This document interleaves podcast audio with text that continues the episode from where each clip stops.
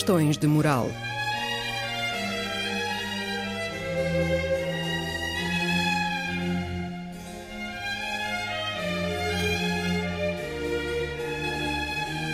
Escrito e apresentado por Joel Costa.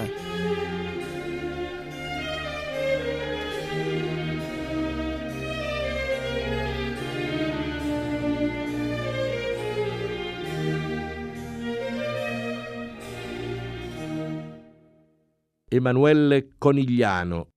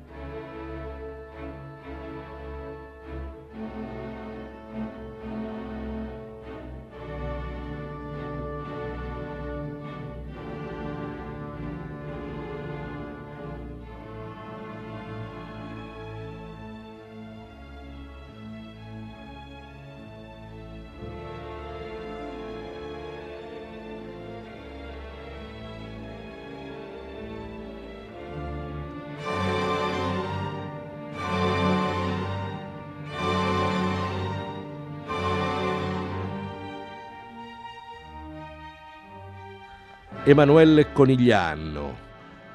Quem diabo será este figurão? E que trajeto é ou foi o dele pelas insondáveis veredas da moral?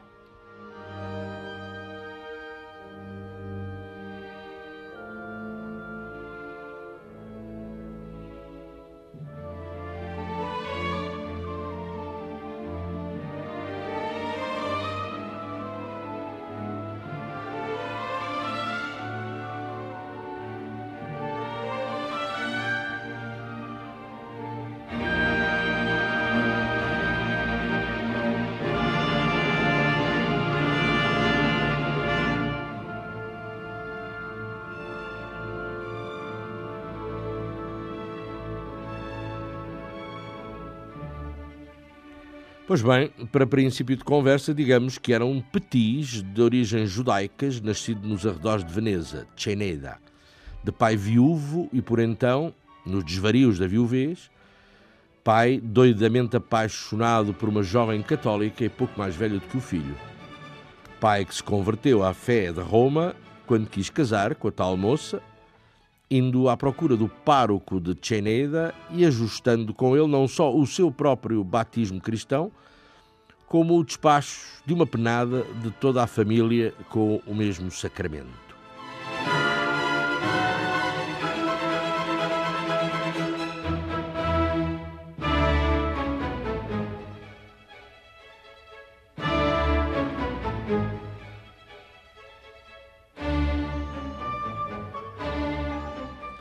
Por causa dos calores amorosos do pai, é que o filho meteria na cabeça ir para padre.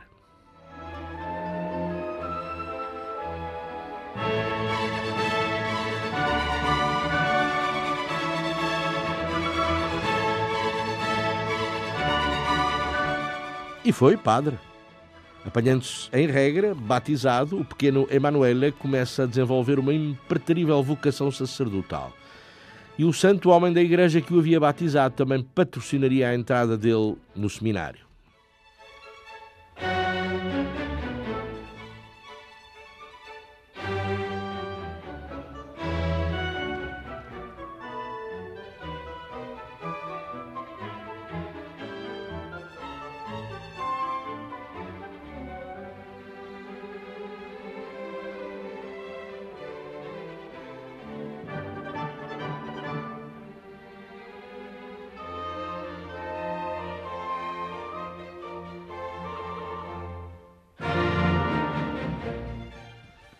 Não sei se se percebeu pelas minhas palavras que a intempestiva vocação eclesiástica de Emanuele foi sentida e vivida assim, um tanto ou quanto à maluca, e foi de curta duração.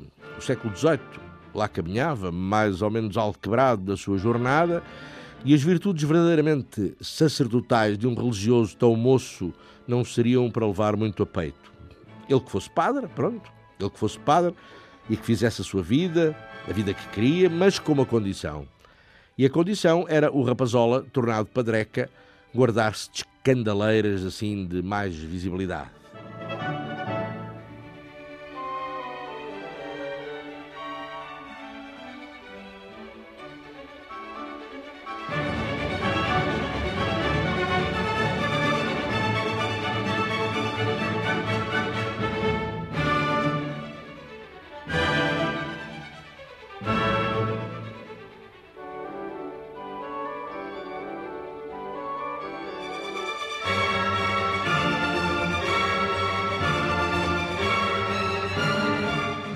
Emanuela vai para Veneza e sente que o pé o puxa com força para a desgraça. Perambulando pelos escusos e mal cheirosos becos da cidade dos canais, frequentando os meios da mais notória malandragem e acompanhando com os mais conhecidos galdérios da Sereníssima. Era aí que ele se sentia nas suas sete quintas, e eram copos até cair, ele, ele era como zainas até vomitar as tripas, ele eram noitadas, ele eram rameiras de toda a extração, uma que outra desordem de navalha, umas rapinas miúdas, umas, umas vigarices e tal. Não so più cosa sono, cosa faccio, or di fuoco la suono, di ghiaccio, ogni donna cantar di colore, ogni donna mi fa palpitar, ogni donna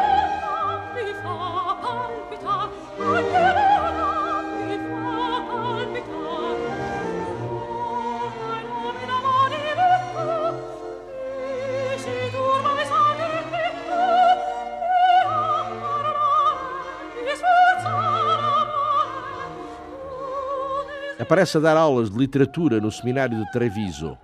E por aqui se vê que o rapaz era talentoso e nem começava mal a sua carreira. Uma, uma tropelia qualquer, contudo, deu em azar e ele foi corrido de Treviso e viu caçada a licença para ensinar, recambiado como vigário a ir pregar para outra freguesia.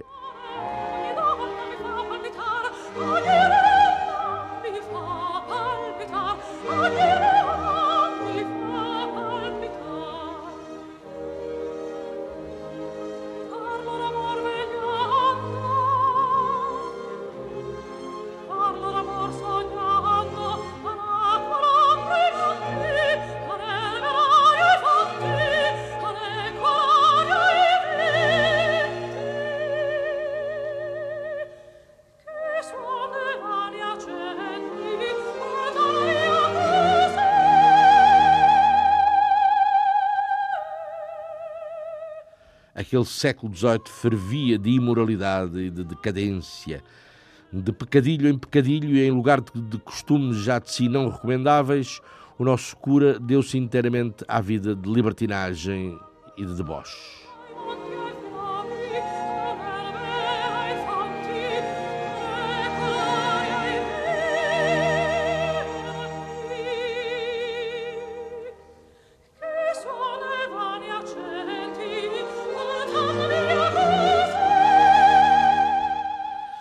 O padre Corneliano tinha, já se percebeu, um, um fraco pelas mulheres. Era perdido por qualquer rabinho de saia, já se percebeu. E não tinha só um fraco por elas, como era fraco com elas. É verdade, era um pau mandado nas mãos delas.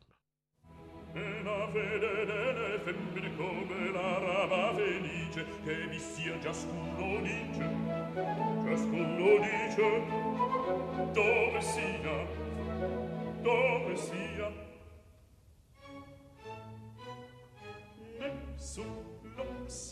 La fenice d'ora bella La fenice di ligi D'ora bella di ligi La fenice d'ora bella.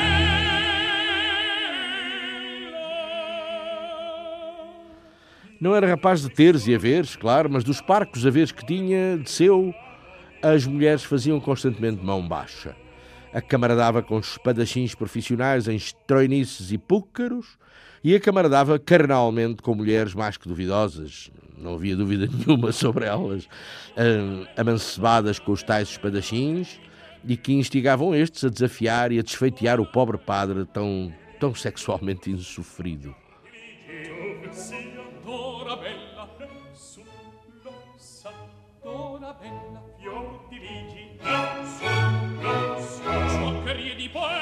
Fior di di vecchi. Bene, ma senza andare in collera.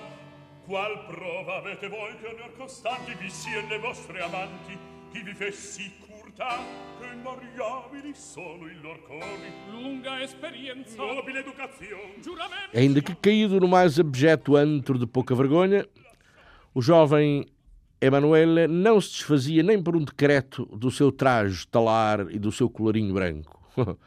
A proximidade de, de, das mulheres de mau porte e dos respectivos gandulos era ambrósia para ele.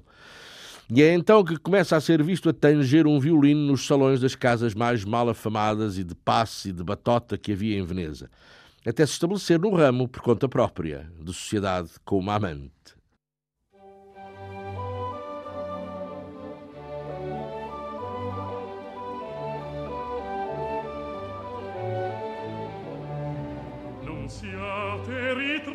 luminosi, occhietti vezzosi, due lampi amorosi, vibrate un po' qua.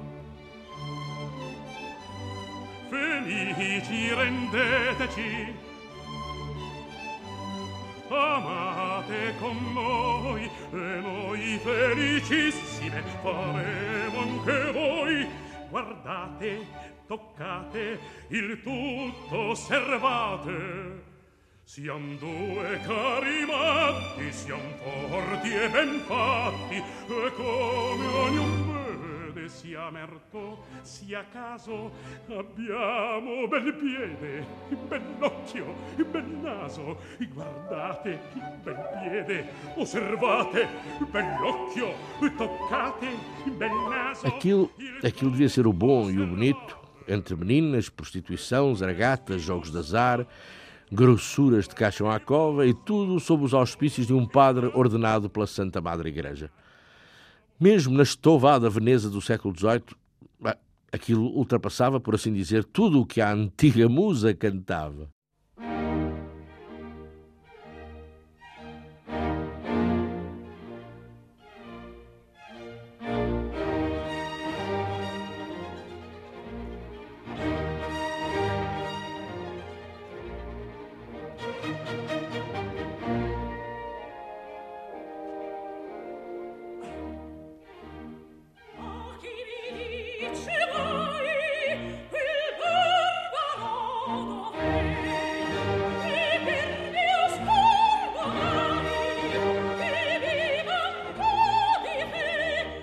Sendo as arruaças o pão nosso de cada dia do negócio de Emanuele Conigliano, calha que o nosso sacerdote se tornou exímio no jogo do pau e um alho a resolver à navalhada as pendências correntes. Um primor.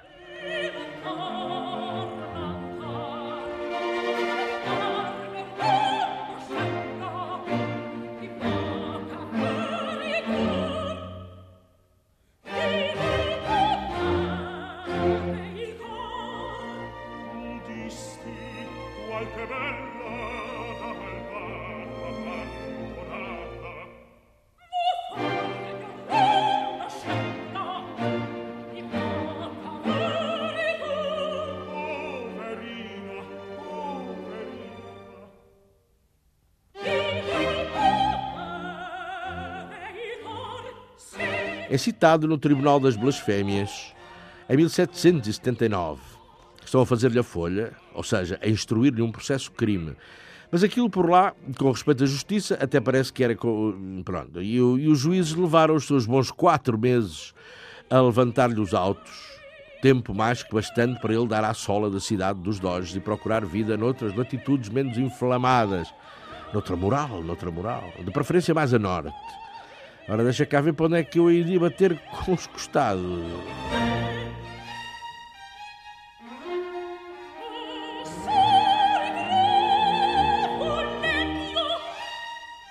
Viena. Ah, ah, que tal?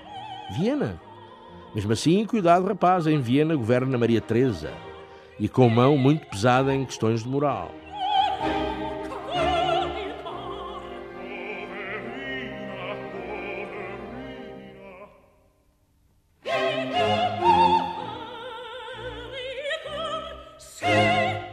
Dresden seria outra saída, mas é preciso seduzir um certo padre jesuíta, por sinal muito bem visto na corte. Bom, por aí não há crise. Ofereço-lhe uma coisa que eu cá sei, especial, uma, uma paráfrase dos Salmos de Davi. E aquelas duas encantadoras irmãs, qualquer dia, bem, estão no papo. E se a mãe delas, mesmo com aquelas carnes avantajadas e aquele charme, se a mãe delas se intrometeram, é, marcha também.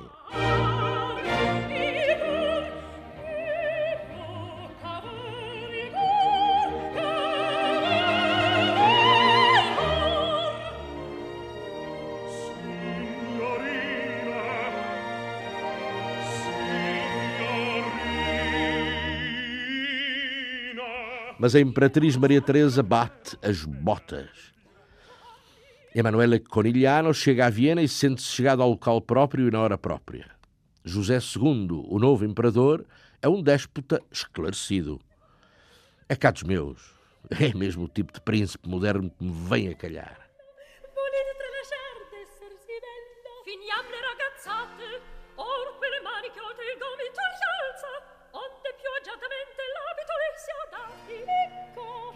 Indietro, così, che nastro è quello? E quel che s'involappi?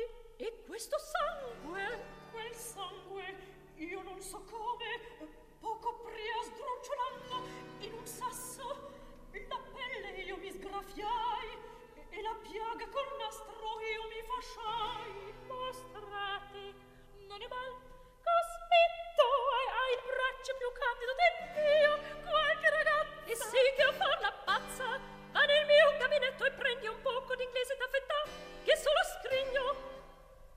E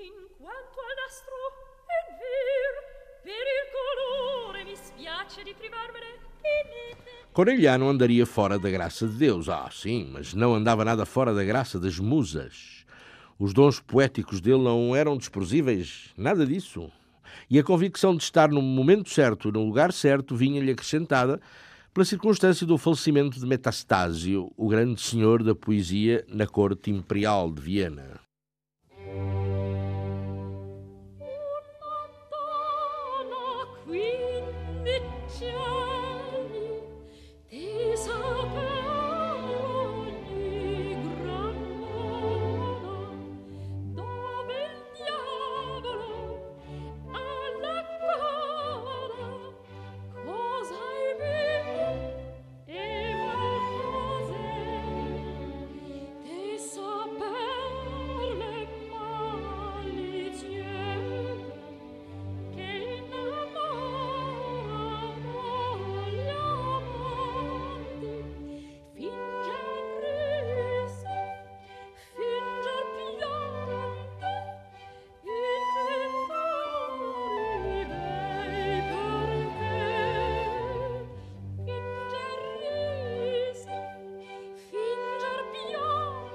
Com Pietro Metastasio morto, Emanuele Conigliano candidata-se à sucessão. Não tem muita sorte. Por um lado, por um lado. Por outro lado, está cheio de- dela, de sorte. Não consegue o exato cargo que queria, isso não, mas sabe-se lá por que bulas. Consegue que o imperador o nomeie poeta oficial dos teatros imperiais, e sem que ele alguma vez se tivesse esmerado em exercícios de escrita dramatúrgica.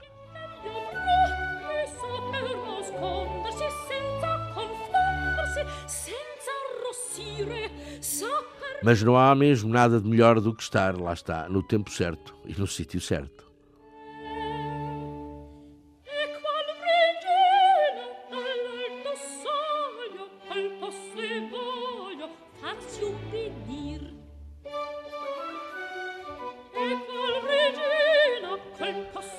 Corelliano trabalha com músicos, as mais das vezes com o compatriota António Salieri e com outro espanholado, Martini Soler.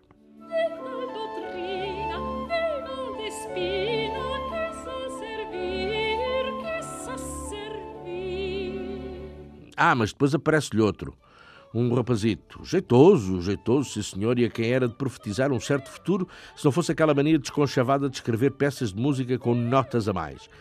Como é que se chamava o rapazito? Olha, agora é que se me varreu completamente da ideia o nome do rapaz.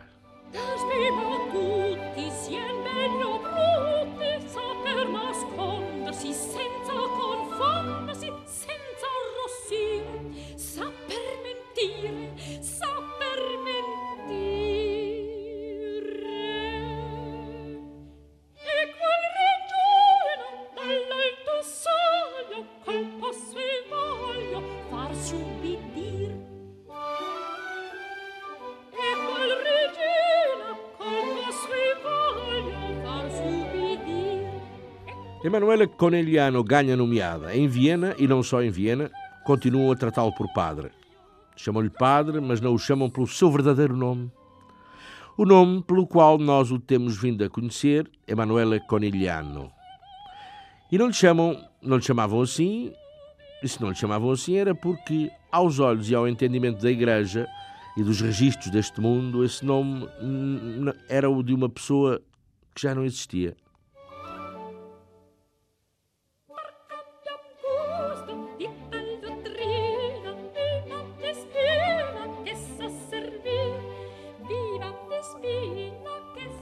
O caso foi o seguinte: naquela fase da sua juventude, lembram-se? Quando o pai viúvo e judeu se quis compor com a desenxovalhada, solteira e católica moça lá da terra e tal. Pois foi. Como disse, o pai foi forçado à conversão ao catolicismo e ao batismo cristão e a coisa foi assim feita por atacado. Toda a família Conelhano seria crismada com um nome novinho em folha e garantidamente cristão. E então, como é que havia de ficar o, o nome daquela gente?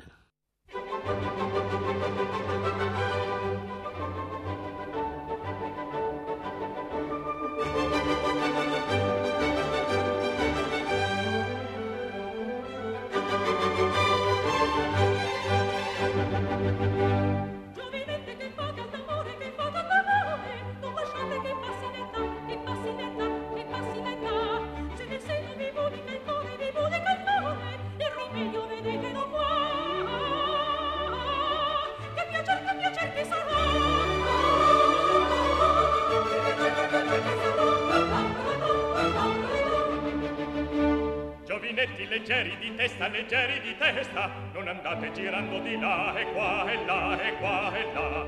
Poco dura dei matti la festa, dei matti la festa, ma per me cominciato non ha cominciato non ha. Che piacer, che piacer che sarà.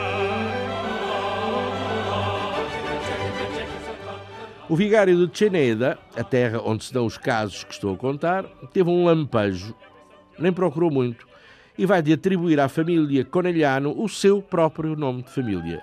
E ele era o Monsenhor da Ponte.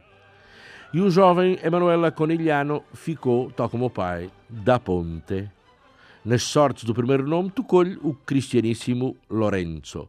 Lorenzo da Ponte. Deixa cá ver. Bem, não soa mal, não senhor. E ficava particularmente bem num petis tão devotado, tão talhado para a vida religiosa, como vimos.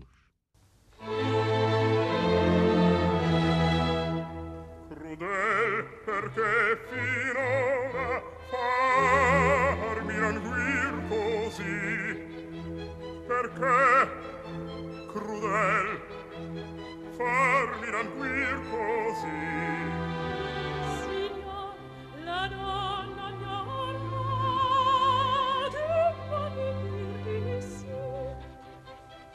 Dunque in giardino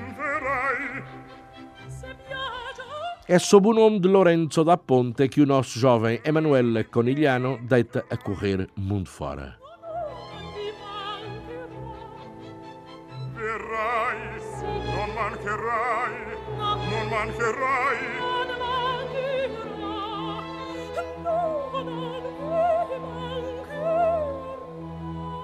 Ah, é verdade. O outro jovenzinho que ele conheceu em Viena e que compunha umas músicas com notas a mais chamava-se qualquer qualquer coisa Wolfgang ou Wolfgang qualquer coisa.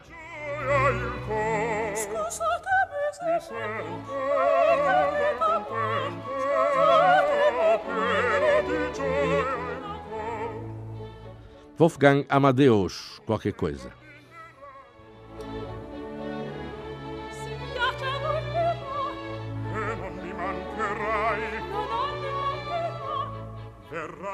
Wolfgang Amadeus Mozart, agora me lembrei esta cabeça.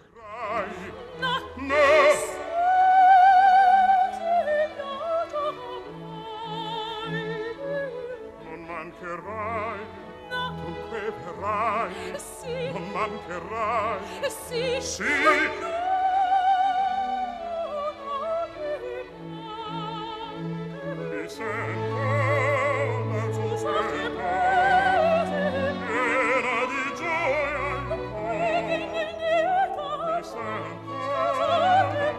Pergunto eu, saberemos nós, algum dia, nós, pobres melómanos desataviados de erudição, saberemos nós algum dia o quanto do nosso prazer e da nossa emoção estética ou musical foi induzido pelos gênios da música?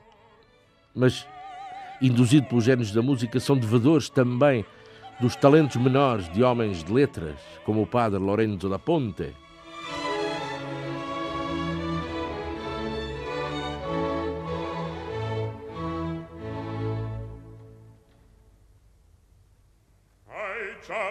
La causa.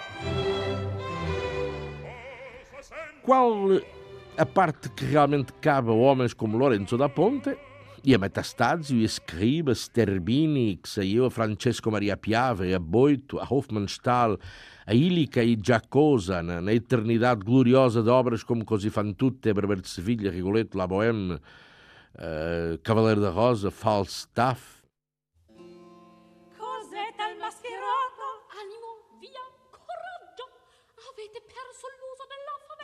Io tremo e palpito dalla testa alle piante. Amor legare membra, vero amante, da bravi incorraggiteli. Parlate, libera dite pur quel che bramate. Madama, Anzi, madame, parla pur tu. no, no, parla pur tu. Oh, cospetto del diavolo, lasciate tali smorfie del secolo passato.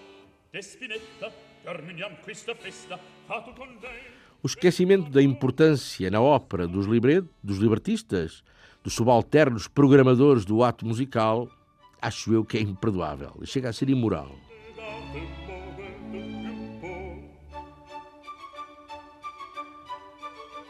Se voi non parlate, per voi parlerò,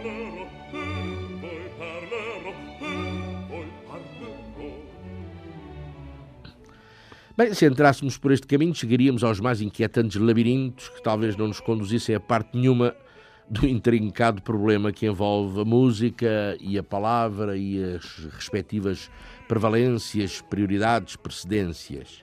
No caso da ópera, está visto e quando apreciamos o produto final, não é?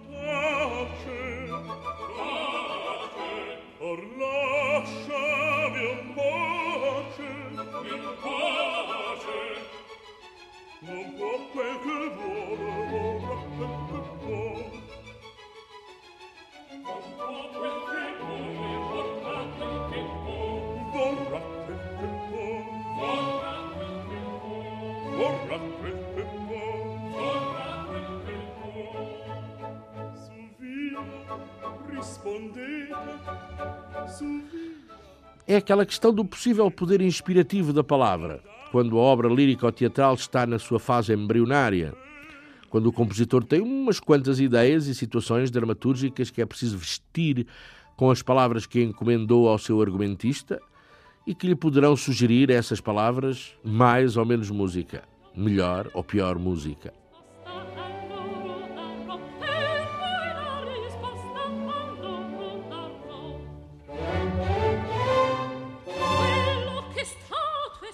Seja por isso, dei algum relevo no programa de hoje entre as três obras máximas que usaram palavras atribuídas a um padre católico que hebraicamente nasceu Emanuele Conigliano e que viveu e trabalhou o mais cristamente que pôde e que a posteridade conhecera sempre como Lorenzo da Ponte, dei algum relevo a cenas de conjunto.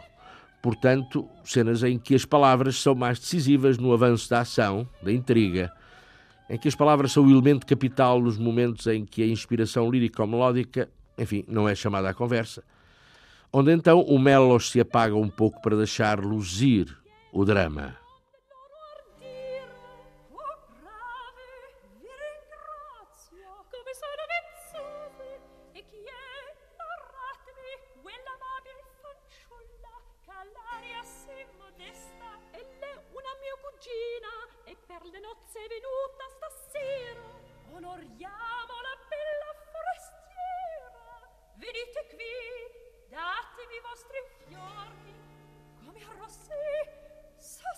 Instalado na corte do imperador José II, o padre da Ponta é um senhor. Uma eminência influente que entretém muito os tempos ociosos do seu príncipe. Bem conceituado nos salões da corte de Viena, da Ponta não se esquece dos seus dias de paródia despreocupada. E tanto assim é que não se esquece do seu compincha daquelas vidas de Veneza, outro que tal como eu, ou talvez ainda mais valdevinos e mais aventureiro, Giacomo Casanova. E perché non partisti? Saprò punire la tua disubbidienza. Eccellenza, eccellenza, voi mi dite sì spesso come al volta m'abbracciate e mi bocciate. Barbarina, se mami, ti darò quel che brami. Io dissi questo? Voi, or datemi padrone in sposo cherubino, e v'amerò come amo il mio gattino. Brava figliola, hai buon maestro che ti fa la scuola. Non so qual uom, qual demone, qual dio rivolga tutto quanto a torto mio. Signore, se trattenete tutte queste ragazze, addio feste, addio danza. E che vorresti ballar col pie stravolto? E non mi duol più molto. Andiammele fanciulle. Come si caverà dall'imbarazzo? Lasciate fare a Per buona sorte, i vasi di Creta. Senza fallo. Casanova era um amigalhaço dos copos, das garinas, das gatinas. Isto já se vê nos intervalos de atividade de Casanova como agente secreto da polícia da Sereníssima. Nunca cheguei a saber se ele era da maçonaria, mas acho que também devia ser. Para- Enfim, ainda conheceu o Mozart e tudo, está a ver? Que lojas é que ele devia ter pertencido. Mas, então, Casanova preocupado com a moral dos costumes, sim, mais do que com os negócios que este e aquele faziam e quanto ganhavam, mais talvez do que com os tachos que podia arranjar para ele e para os outros filhos da viúva, graças às informações privilegiadas que tinha. Mas é, as vidas eram outras, eram outros os valores e outros os homens, mesmo assim.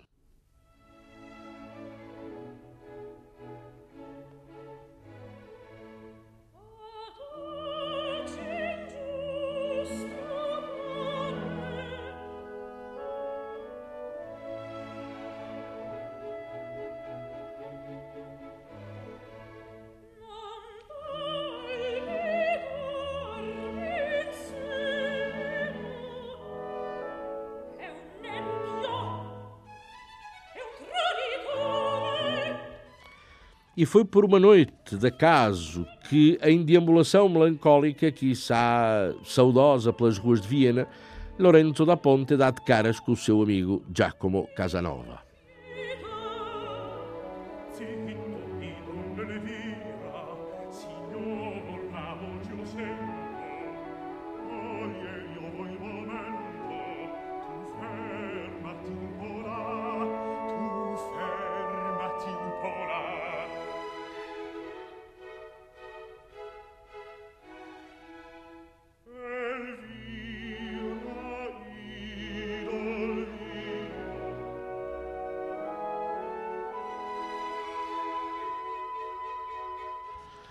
Da Ponte protege Casanova nos meios da corte, mas, desgraçadamente, de um momento para o outro, a sua proteção passa a não valer um chavo, quando Leopoldo, irmão de José II, sobe ao trono imperial. Leopoldo não esquecera umas liberdades de linguagem, uma ou outra insinuação de leivosias, de umas cobras e de uns lagartos, que o padre usara nos escritos, tendo como alvo ele, ele, príncipe, que viria a ser o novo imperador. De forma que o melhor que o padre da Ponte tinha a fazer era desandar, desandar, desandar de Viena, regressar à, à vagabundagem das vidas.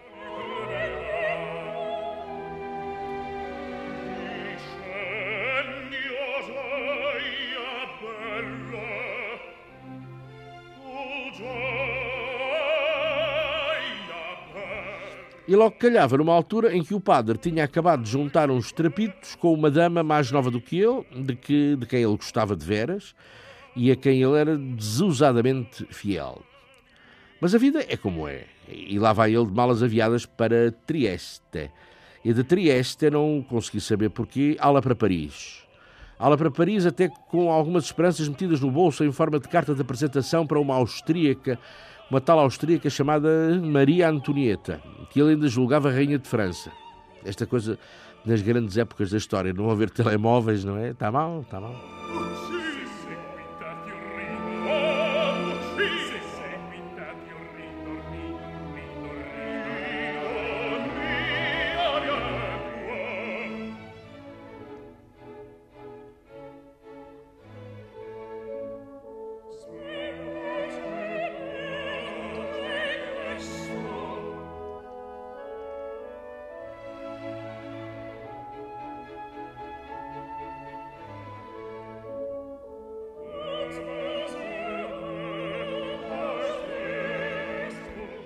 Ignorante das mais cruentas realidades da vida, o pobre padre da Ponta chega a Paris com umas cartas de recomendação sem qualquer préstimo e que ainda o podiam comprometer. Maria Antonieta já estava sem cabeça para nada, não é? E, mesmo, e, e menos ainda para atender um padre veneziano, cristão novo e libidinoso.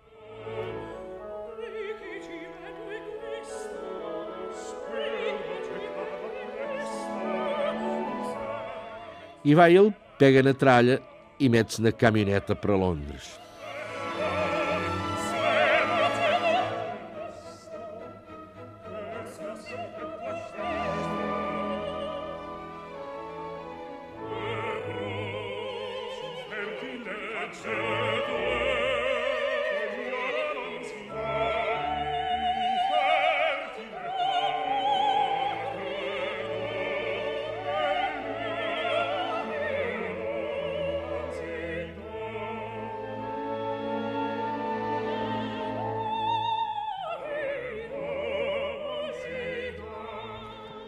Passa 13 anos em Londres. Trabalha como argumentista ajuramentado para a Haymarket Opera. Libertista e editor. E empresta dinheiro a juros. E é parceiro de negociatas mais ou menos claras, mais ou menos cinzentadas. Até o dia em que o montante das suas dívidas apresenta tendências galopantes. E quando ele deve mais do que pode pagar, ala de Londres e já estamos no século XIX.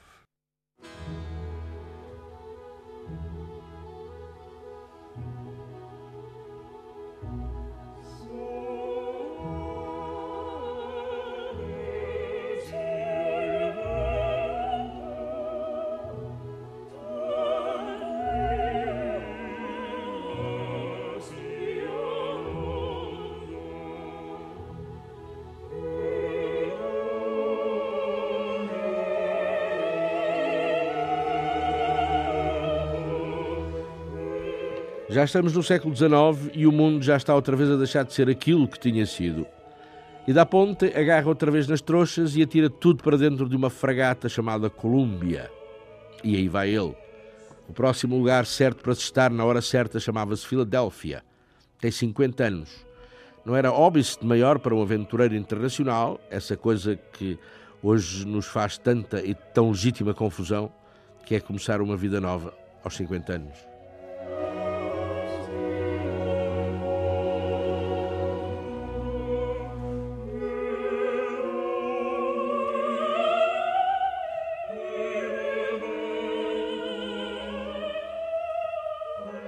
Em Filadélfia, Lorenzo da Ponte dedica-se à caça ao dólar. Negociante de drogas, todavia, acho eu, não aquelas que hoje são mais consumidas com esse nome. Acho eu, não sei. Se calhar até eram. Mas o nosso homem, sendo judeu e sempre tão diligentemente metido em negócios, descobre na América que não tem vida para os negócios, que não percebe de negócios. Mesmo assim, funda uma empresa de transportes que cobre todo o oeste, o oeste dos cowboys e segue-se para ele uma vida digna de western, com negócios de cavalos, por exemplo. Mas também meteu xerifes puritanos, xerifes puritanos, juízes implacáveis. Não era, ainda não era bem vida para ele. O melhor seria dar uma saltada a Nova York. Diziam-se maravilhas. O melhor era ir ver como era, como era, para contar como foi.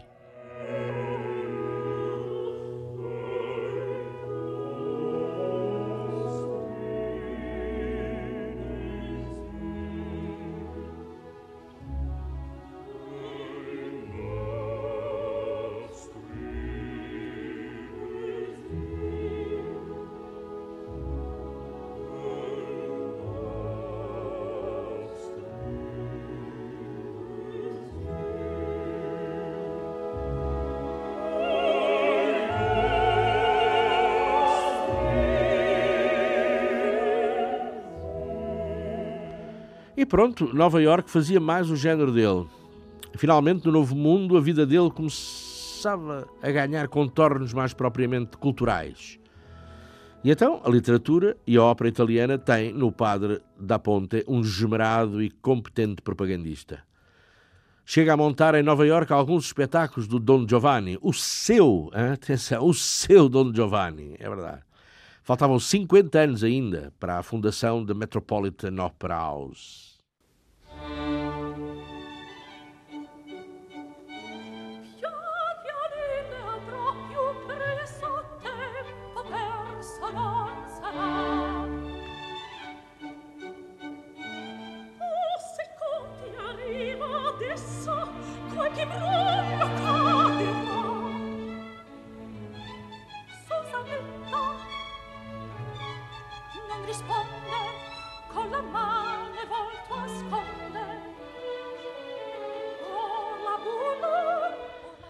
Pode muito bem perguntar-se: será que entre este padre Lorenzo da Ponte e o jovem gênio Wolfgang Amadeus corria, digamos assim, alguma aragem de consideração recíproca? Para já não te chamar amizade? Hum, parece que não.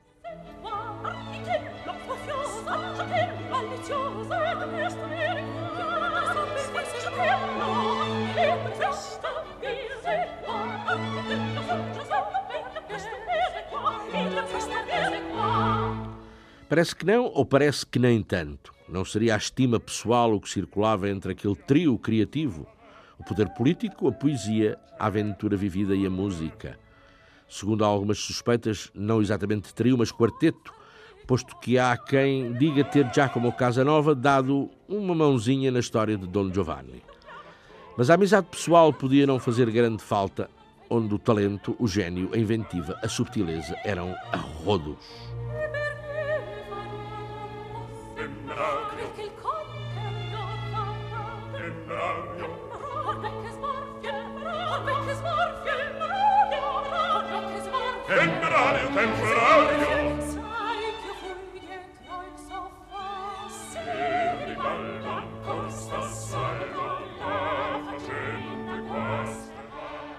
Uh, Acredita-se que a ideia primitiva para as bodas de Fígaro tenha partido não do argumentista, mas do próprio músico. Era num tempo em que a peça de Beaumarchais estava em cartaz e fazia furor em Paris.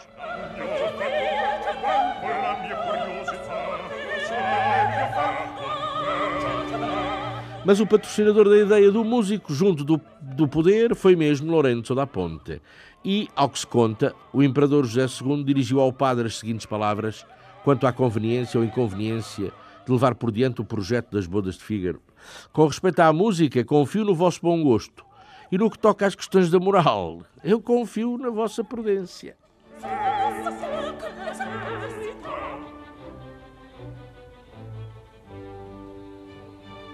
O diabo é que o padre veneziano já nessa altura estaria de ouvido endurecido e quanto à moral, e bom, por aí estamos conversados.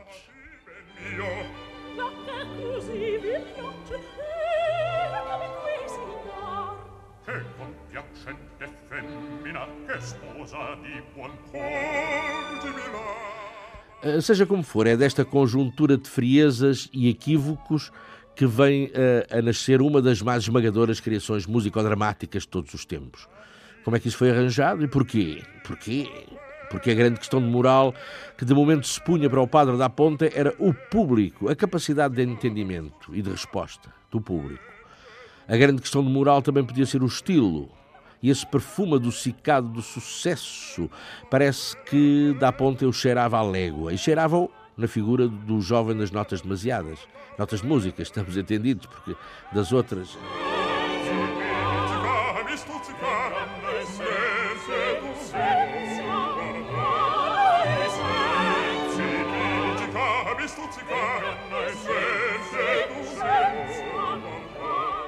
Um homem de esquerda, avant la lettre, o padre da Ponte, nascido Emanuele Conigliano, bom, só se, como tal, para o tempo, para o tempo em que o mundo político ainda não se dividia em esquerda e direita, se considerassem os argumentos propostos ao seu compositor indiscutivelmente de cariz político, pré-revolucionários e muito contundentes com os sistemas de vida em vigor. Esta questão, também moral, de ser de esquerda ou de direita, admite-se que, hum, hoje por hoje, não guarda em si um, um interesse por aí além. Mas, enfim, dá ponto seria um revolucionário? Ah, onde é que a gente já vai?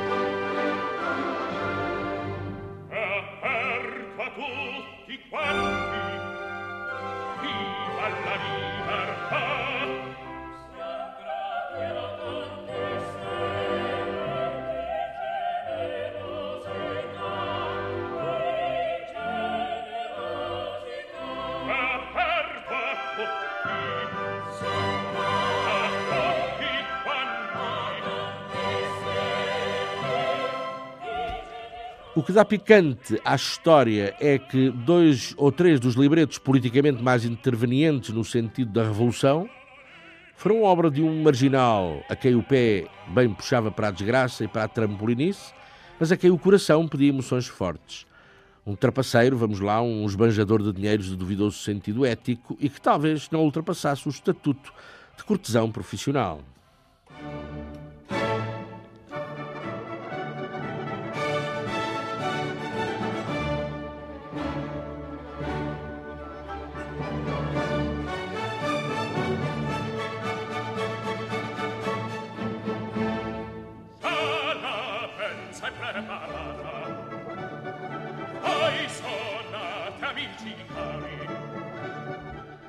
Quanto aos pontos de moral, de moral também é bom que se diga que Dá Ponte era um homem bem afinado e bem consonante com a moral do seu tempo. Era uma testemunha viva, vivida da decomposição moral, social e política de uma sociedade, ou de um século, o XVIII, o que, por acaso, lhe ficava a matar no estilo de vida. Fosse a complexão moral do homem aquela que fosse, o que conta é que, por influência sua, junto do poder imperial de Roma, de, disparate, de Viena, de uma maneira ou de outra, puderam ver à luz do dia três óperas que podemos considerar três emblemas do seu tempo histórico, um tempo que andava mesmo a pedir reforma. Todos lhes sabemos os títulos, Bodas de Fígaro, Don Giovanni e Così fan tutte. E cada uma, a seu modo, mais ou menos explícito, espelho da situação social, institucional e mental de uma Europa exausta das suas instituições. Três óperas perpetradas entre três homens, três consciências históricas e sociais distintas, três concepções quase opostas de vida e de mundo, e sob a proteção de um dos mais altos expoentes de um poder político sacral, eh, conservador, legitimista, absolutista.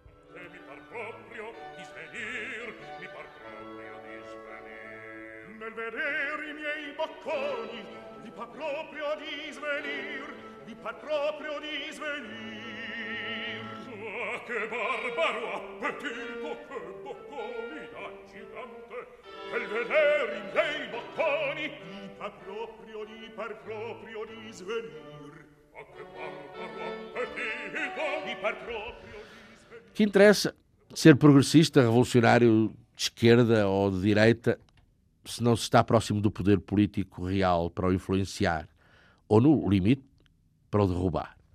Se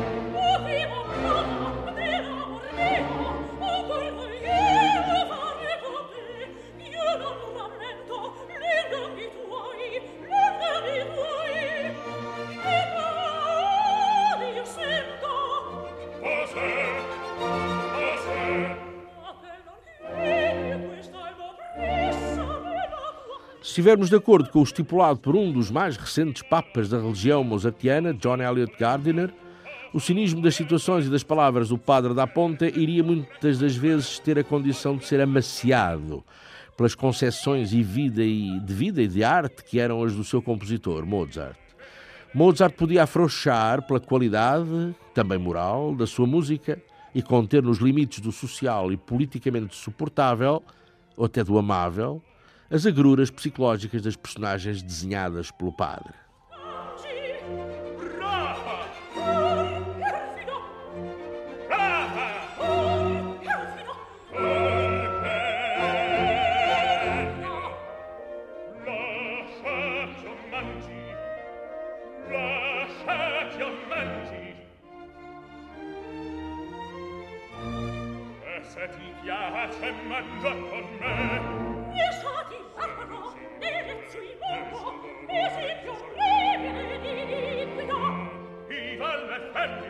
viva il buon vino, sostegno e gloria d'umanità, sostegno e gloria d'umanità. E stati amorò, viva le felle, e viva il buon vino, viva le felle,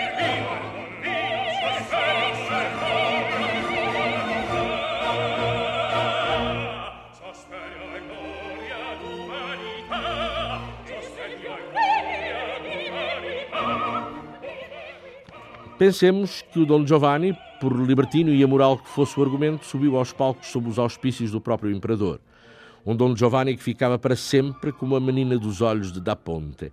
Talvez por ter boa consciência que, dos três, ele, Mozart e José II, era ele, de longe, quem mais efetivamente percebia de libertinagem, de sexo e de mulheres, isto sem desprezo do caso de Da Ponte ter bebido muita inspiração em cenas e versos do Dom Giovanni, aparecido antes do seu, o, o, o de Gazzaniga.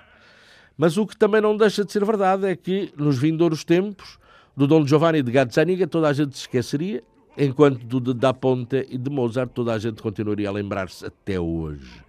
E muito embora o público da Viena desse tempo não se tivesse apercebido de que estava perante um manifesto revolucionário, apoiado e defendido justamente por aquele a quem a revolução menos conviria, aquele que a revolução, qualquer que ela fosse, pretenderia liquidar antes de mais, o imperador.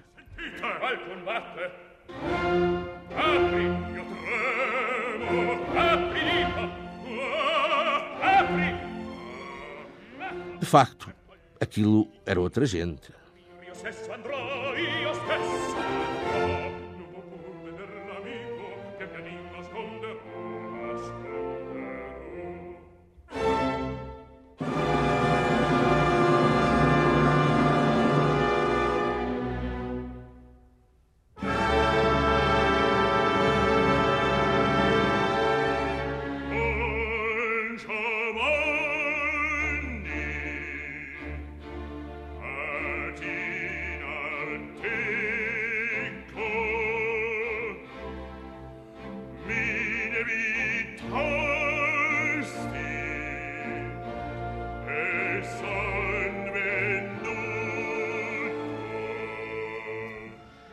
Será que Emanuele Conegliano, aliás Lorenzo da Ponte, ou vice-versa, ao escrever o seu libertino texto, se inspirou na moral da sua própria vida, de algum facto real, ou até na possibilidade do seu fatal desaparecimento enquanto libertino às mãos frias e escaldantes de uma entidade tão escaldantemente moral como a estátua, como uma estátua de pedra de um homem que eventualmente, sei lá, numa noite de copos, na esquina fedorenta de um canal veneziano, ele pudesse ter assassinado a golpes de navalha?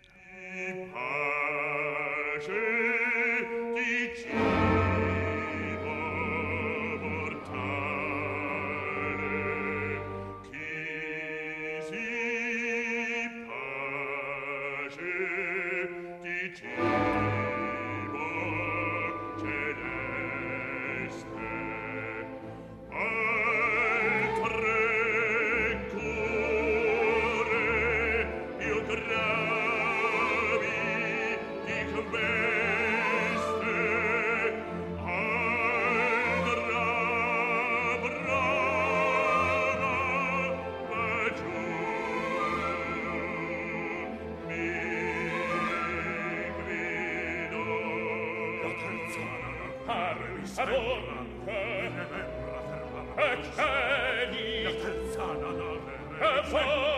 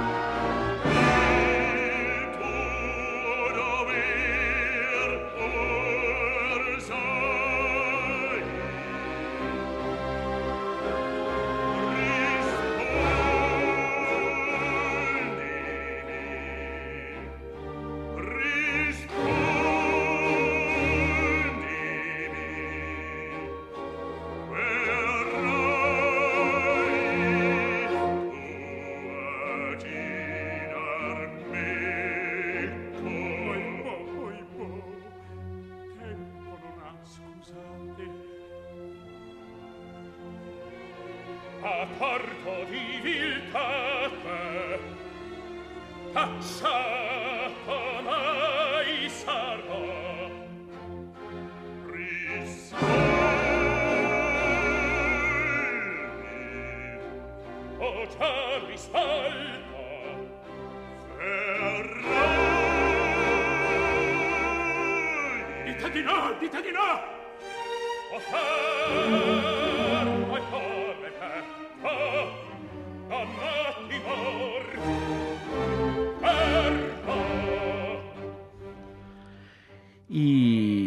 foram Cristina do Carmo e Ana Almeida Dias.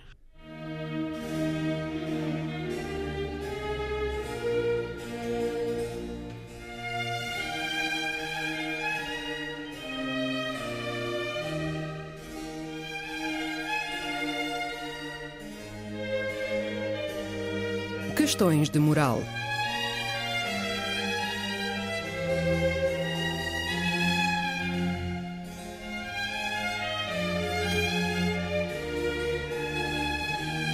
Escrito e apresentado por Joel Costa.